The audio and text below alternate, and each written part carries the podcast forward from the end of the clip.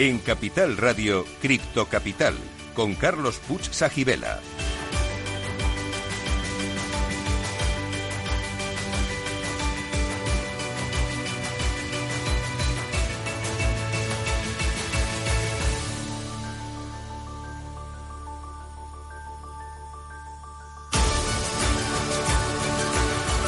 Saludos a todos los criptocapitaleros. Para vosotros es este programa, el primero de la radio española que te cuenta lo que nadie te está contando sobre la tecnología blockchain y el mundo cripto.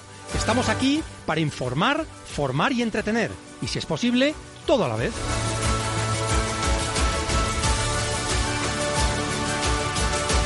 Bueno, pues hoy traemos a un invitado muy especial que seguro que os va a interesar.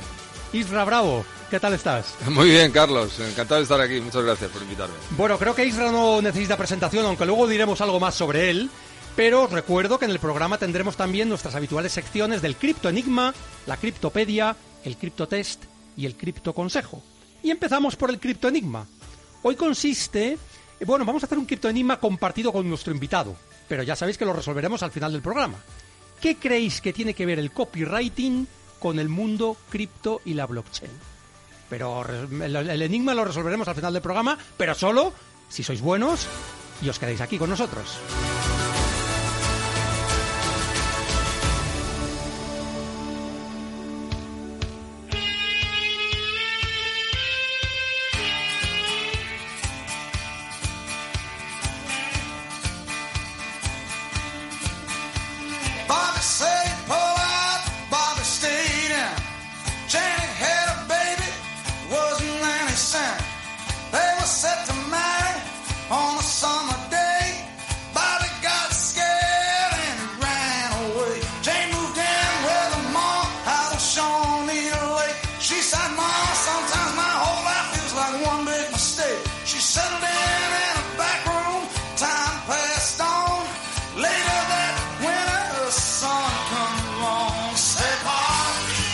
Bueno, bueno, pues aparte de tener invitados interesantísimos, tenemos también muy buena música. Tenemos ahí a Bruce Springsteen dándole duro. Y bueno, como os decía, es un placer tener con nosotros a Isra Bravo. Y voy a permitirme copiarte tu definición que pones eh, en tu web. Ajá. Bravo es el copywriter más cotizado, influyente e imitado del mundo en español. También es disléxico y le gusta beber cerveza. No utiliza redes sociales, no las necesita escribo porque me gusta ganar dinero y enseño cómo hacerlo a miles de personas a las que también les gusta. Bueno, Irra, buena presentación esta, ¿eh? Bueno, tengo que decir, en honor a la verdad, que eh, las primeras frases del copywriter más cotizado, etcétera, eh, esto viene a raíz de los libros, eh, es una manera de presentarme que tiene Planeta. No digo que sea mentira, ojo, ¿sabes? cerveza, ¿no? Eso es. No digo que sea mentira, nada de lo dicho, pero no es una, no es una presentación en sí misma que haga yo ante el mundo, ¿no? De, oye, que soy el copywriter más cotizado. No, simplemente pues es un, bueno, pues es una cosa que con lo que me catalogan en algunas personas. Para otros seré un tío al que habría que tirar al mar. Pero eso es bueno para la venta, esa polarización, así que todo bien. Oye, aparte de que no creo que haya mucha gente que te quiera tirar al mar, pero bueno, alguno habrá, alguna habrá. Em, siempre hacemos una pregunta que es el criptotest a todos nuestros invitados. Vale. Y no vas a ser una excepción, claro. Y es si eres criptofan o criptoescéptico y por qué. Eh, yo soy criptofan. Ajá. Y mm, el motivo, por resumirlo mucho, porque creo que es una herramienta eh, fabulosa para la, libertad individual eh, en algo tan importante como es el, dinero, ¿no? entonces creo que, que, te permite una libertad y una toma de decisiones que cuando uno está dispuesto a tomar la rienda de su vida, esta es una herramienta fabulosa. Por eso soy fan de este mundo. ¿Crees que el hecho de que, bueno, está claro que eres fan, muchos de los invitados que han venido al programa también son fans, por diferentes motivos. El tuyo me parece muy poderoso, el, de, el de ser una herramienta para nuestra libertad individual.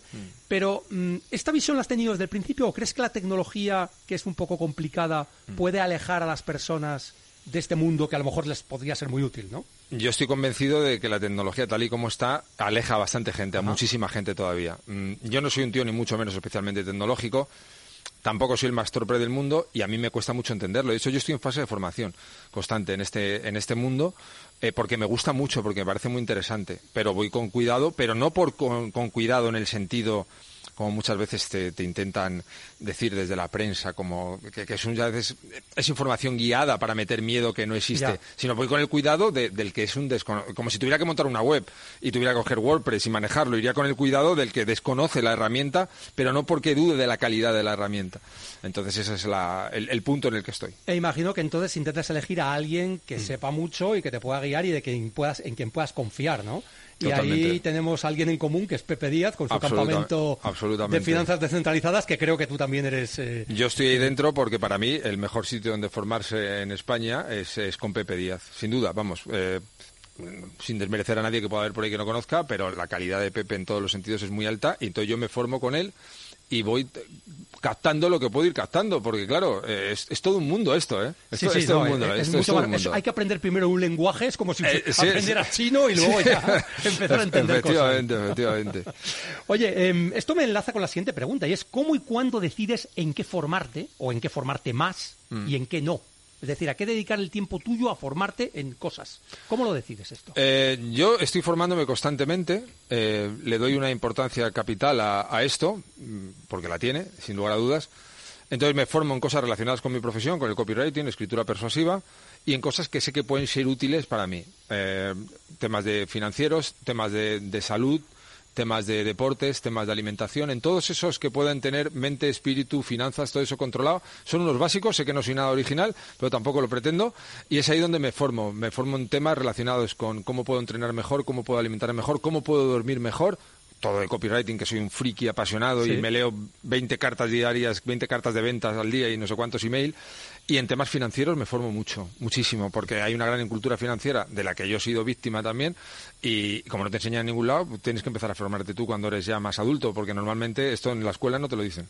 Sí, yo creo que gran parte de las personas son ignorantes financieros. Algunas saben que lo son, mm. como puede ser tu caso, y otros no lo saben. Claro, claro. el, ¿eh? primer paso, como dicen, es saberlo. Yo sé que soy un ignorante financiero y tengo que ponerle remedio, lógicamente. Oye, mucha gente conoce tu historia personal de éxito. Bueno, para los que no lo conozcáis, eh, creo que Isra Bravo hace 5 o 6 años estaba descargando camiones. Esto es correcto, ¿no? Totalmente correcto.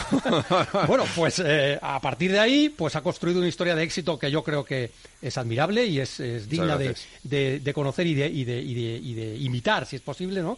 Pero bueno, sería interesante que desvelaras alguna clave importante en ese camino que aún no hayas contado. No sé si hay alguna que aún no hayas contado. Pues mira, te puedo contar una que estoy casi seguro que no he contado, que va a decir, y esta cosa tan rara que nos cuenta y tal, eh, pues uniendo un poco el punto anterior, eh, yo una vez al mes eh, hago un ayuno de tres días. Estoy tres días enteros sin comer nada. Desde que aplico estas cosas, mi mente funciona mucho mejor, soy mucho más productivo y tengo mucha más energía. No voy a decir que esto sea una clave, total, pero es una de esas cosas que, ya que me has preguntado algo que no hubiera contado, digo, bueno, a lo mejor hay más cosas, pero el cuidado físico es algo al que cada vez le doy más importancia para tener un buen rendimiento mental, para que la creatividad fluya. Entonces yo estoy tres días al mes, seguidos, 72 horas, donde solo tomo agua. Y, es una cosa maravillosa, es una experiencia increíble. Eh, está muy bien que digas esto, porque yo esto lo he experimentado, no lo hago con ah. esa sistemático, que a lo mejor tengo que empezar a hacerlo, pero ah. sí alguna vez en mi vida, bueno, hace unos meses, ah. hice esto de los tres días, tomar solo agua, y la verdad es que la experiencia fue muy buena. Es buenísimo, ¿verdad? O sea, la energía a nivel de, todo, o sea, yo... Es algo que, es fantástico y, y los resultados se van notando y pues si lo aplicas una vez al mes vas a ir notando cada vez más esos resultados, esa energía, te sientes más vital, es una cosa fantástica, yo lo recomiendo mucho. Y esto me imagino que viene también de este empeño tuyo por formarte en temas de salud en este caso. Total. Y, bueno, pues has, descubierto algo que en este caso ah. te es muy útil, ¿no? Para muy útil para el trabajo. Cuando hay tanta presión tienes que crear tantas cosas, cualquiera que lleve un negocio, creo que cuidar la parte mental. No estoy dando una receta médica de este estería sin comer. Mira tu entorno, yo no sé tal.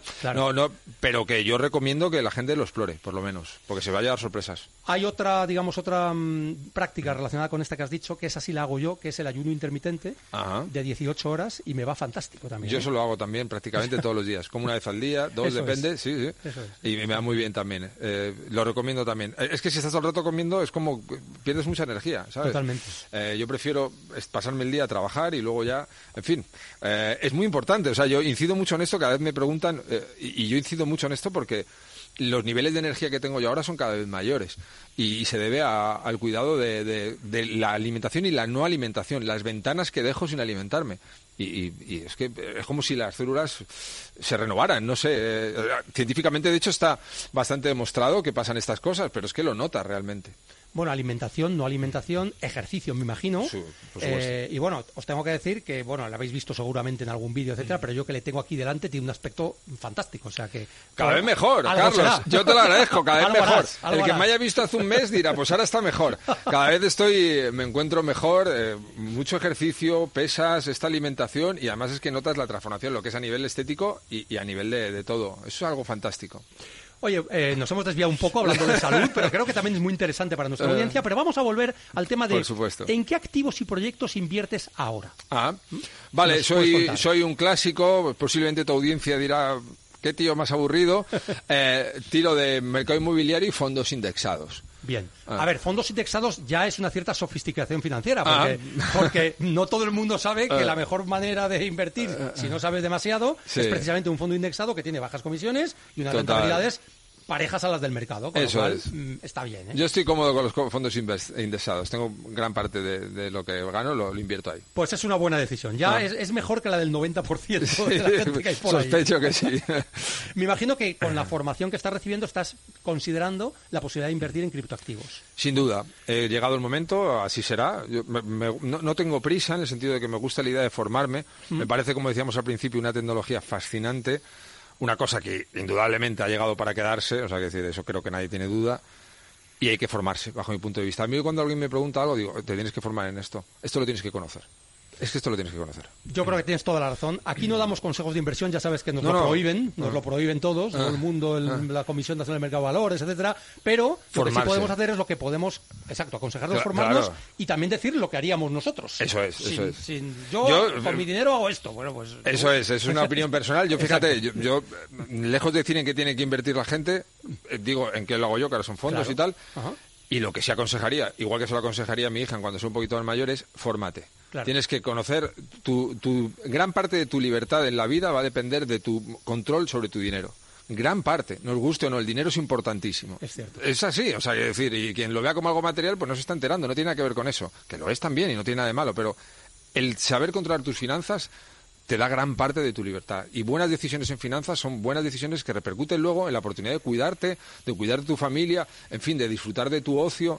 Son muchas cosas como para no formarse en eso. Es que hay que formarse. Hay que formarse y si te formas, y ya voy a aprovechar para decir algo que voy a hacer yo, que a lo mejor Isra decide invitarme o no, mm. pero hay un evento el año que viene, en abril de 2024, ah. ah. que es que se produce el halving. El halving es que la recompensa que reciben los mineros de Bitcoin baja a la mitad. Ah. Todas las veces anteriores que ha sucedido esto, el precio del Bitcoin ha alcanzado nuevos máximos. Ah. Todas las veces, ¿eh? Entonces, raro será que no suceda de nuevo, pero, es una probabilidad, obviamente. Es el momento, ¿no? Exacto, entonces, de aquí hasta abril, es eh, eh, históricamente es un buen momento para ah. hacer esta, esta acumulación o esta inversión. Lo digo para que lo tengas en mente y pues, puedas... Pues sí, sí, sí, lo, tendré, en lo tendré en cuenta porque ya te digo, estoy, estoy muy metido con eso. Es que con Pepe me, me formo y, y lo voy viendo y lo que decías al principio, algunas veces digo, estamos hablando otro idioma, no me estoy enterando. Pero luego es, hacerse, es como todo, vas haciendo el oído, ¿eh? Recordemos que el precio actual de Bitcoin son 26.000, 27.000 dólares ah. y el máximo histórico fueron 69.000. Bueno, pues si ocurre lo que ha pasado otras veces, superará los 69.000. Por eso digo que estamos hablando. estamos hablando de una inversión interesante. ¿eh? no digo que vaya a suceder, pero es bueno que le sepamos estas, estos datos. Em, Estoy, en uno de los audios de tu membresía dices que cuando empezaste te planteaste dividir el mercado entre mm. estilo Isra Bravo mm. y el resto. Creo que lo has conseguido. Mm. Pero en el mundo blockchain cripto aparecen todos los días proyectos nuevos, pero muchos se parecen. ¿Cómo se podría conseguir hacer algo parecido a lo que tú hiciste con el copywriting, pero en este mundo, en este mundo de los proyectos blockchain, etcétera? Pues, pues, mira, es una pregunta muy chula. Eh, creo que es la forma de comunicarlo. La forma de comunicar es lo que va a marcar la diferencia, porque luego la herramienta que tú vas a utilizar va a ser, bueno, pues eh, blockchain, tal y como quieres hacer, pues ya sea una formación, ofrecer servicios de asesoramiento, en fin, eso ya como, como cada uno lo quiera montar. Pero la diferenciación va a estar en cómo lo comuniques. Si es mirar a toda la competencia. Si toda la competencia está comunicando de manera muy parecida, dice las cosas igual, vende de la misma forma, tiene eh, hasta precios parecidos, formas de pago parecidas, haz algo completamente diferente. A mí una cosa que me gusta mucho hacer es miras a toda la competencia ¿Mm? Y luego coges algo de otro mercado que no tenga nada que ver que esté funcionando y haces esa mezcla, ese cruce, como si fuera un cruce de razas, ¿no? Y, y suele funcionar muy bien eso. Entonces se puede hacer perfectamente en este, y más en un mercado tan emergente. Lo que pasa es que tenemos la sensación, los que vivimos las cosas desde dentro, Sí. tenemos la sensación de que está todo saturado. Claro. Pero ¿qué coño va a estar saturado? Estamos en pañales en todo. En todo. Yo ahora cuando me dicen, es que llego tarde, si hubiera entrado como tú en el año 17, digo que llegas tarde. Que no. Nos vamos a morir todos y no vamos a ser ni adolescentes en el mundo actual de cómo ganar dinero en Internet. O sea, que, que- llegas tarde, pero si está todo por hacer. Lo que hay que hacer es empezar, dar ese primer Eso paso, es, formarse y dar es. ese primer Total, paso. anda que no hay cosas, anda que hay cosas que hacer. La tuya fue una decisión consciente, es decir, quiero dividir el mercado entre estilo y bravo en este mundo y el resto, o digamos, fueron sucediendo de manera natural según tú ibas tomando decisiones. Eh, yo quería romper el mercado. Si era una cosa que eso tenía lo clara. tenías clarísimo. Sí, quería romper el mercado. Vi el mercado y vi cómo se comunicaban todos y digo, "Mm, tengo que ir a por esto. Todos eran mensajes muy parecidos, enamora a tu cliente, tal no sé qué, tal eran todos los copies igual, cobrando lo mismo, era todo igual. Y tenía claro que lo iba a que quería romperlo. Mentiría si dijera que esperaba conseguir tanto. No, no, eso no lo podía prever tampoco, ¿no? Ah, Yo era una persona ambiciosa y con ilusión, como sigo siendo ahora. Pero no puedo decir que me imaginar cinco años después planteándome cosas que me estoy planteando ahora por cómo me va la empresa. No, no, no sería cierto. Pero que quería hacerlo, quería romper el mercado, eso sí, eso lo tenía claro.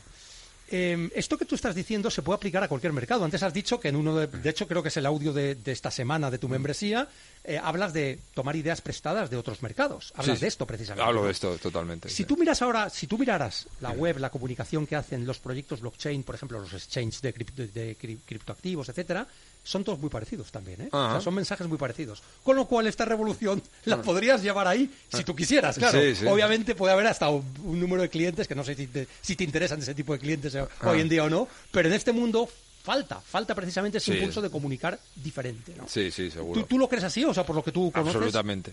Hasta donde yo conozco, sin duda. Y además en los mercados, a más actores hay en el mercado, más fácil es romper un mercado. En contra de lo que suele parecer en mi experiencia, esto suele ser así. ¿Y por qué es eso? ¿Por qué crees? Porque los seres humanos tendemos tendencia a copiar los mensajes y, y seguir una línea donde van todos. Somos en manada, ¿no? Muy son muy gregarios. son muy gregarios. Entonces, en un mercado donde hay mucha gente, casi todo el mundo está diciendo lo mismo de la misma forma.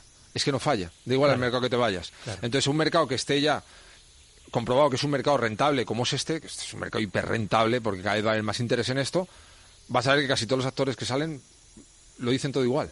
Entonces, alguien que sepa comunicar algo diferente, ofrecer algo diferente, ser otra cosa, va mm, le va a funcionar siempre, porque a más gente haya, mejor funciona esto. Lo que pasa es que en, una, en un mercado como este, en Mm. una industria, en la de las cri- criptoactivos, que es, es revolucionaria, es rupturista, de verdad es- esperarías otra cosa, ¿no? Esperarías también una comunicación más rupturista de la que hay, que Ah. es bastante tradicional. Sí. O sea, es señalando las ventajas, no sé qué, el quiénes somos, el cómo lo hacemos, y todo eso que al final pues no atrae, no es no interesa, ¿no? No, es eh, atractivo, ¿no? Es que habría que aterrizar el mensaje mucho más en general, o sea, sería muchísimo más aterrizado. El- la- esto se lleva diciendo 200 años en el mundo del copywriting.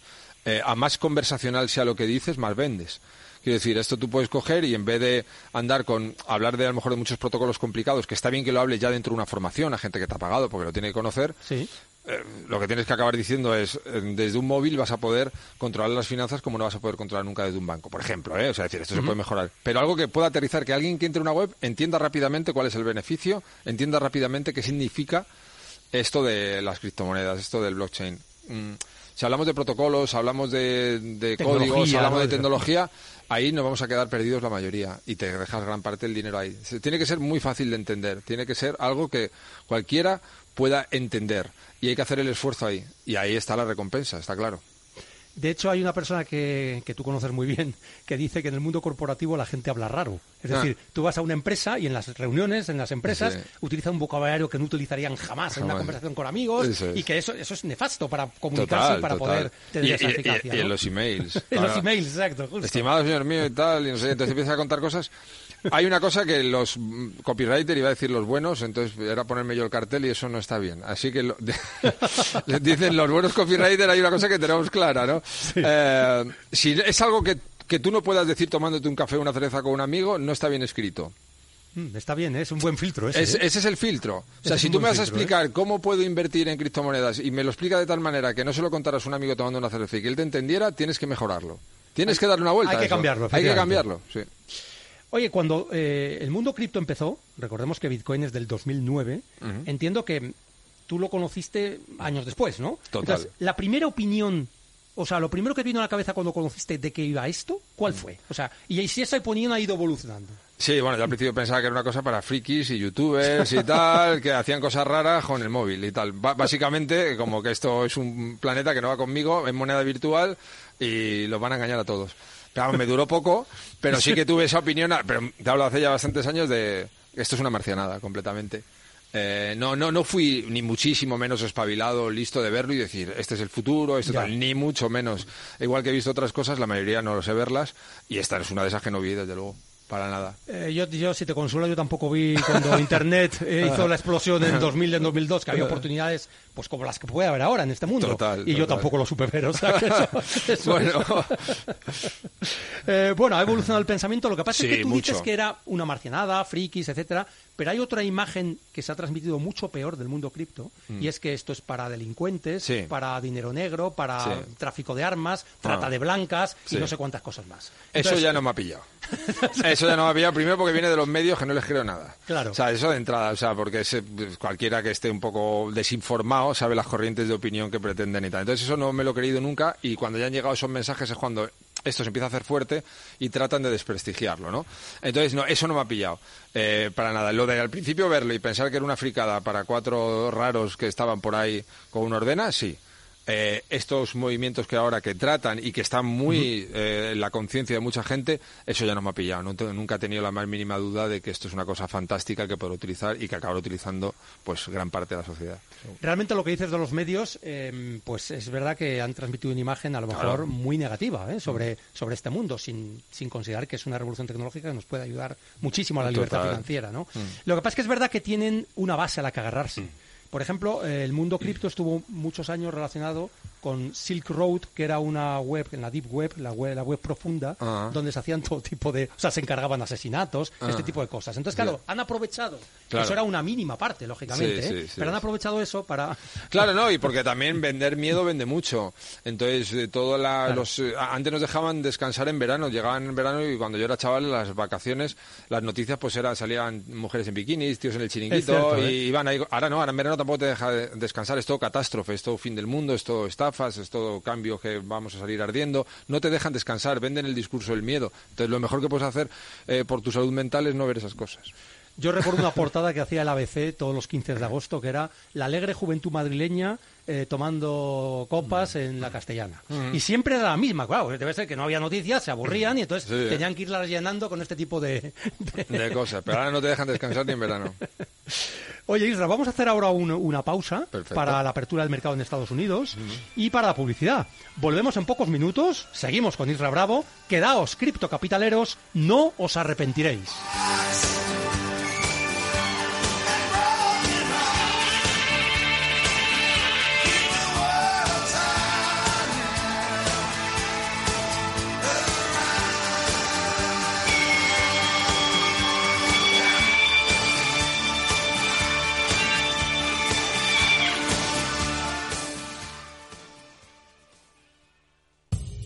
Somos Mazapanes Barroso. En nuestra empresa elaboramos productos con ingredientes seleccionados siguiendo una tradición artesana transmitida de generación en generación desde hace más de un siglo. Te llevamos el auténtico mazapán artesano desde Toledo a tu casa. Nos esperan fechas muy especiales en las que no puede faltar en tu mesa. Compra tus dulces favoritos en nuestra tienda online www.mazapanesbarroso.com o llamando al teléfono 92 535 3149. Disfruta del auténtico mazapán con Mazapanes Barroso, maestros artesanos con tradición y calidad desde 1890.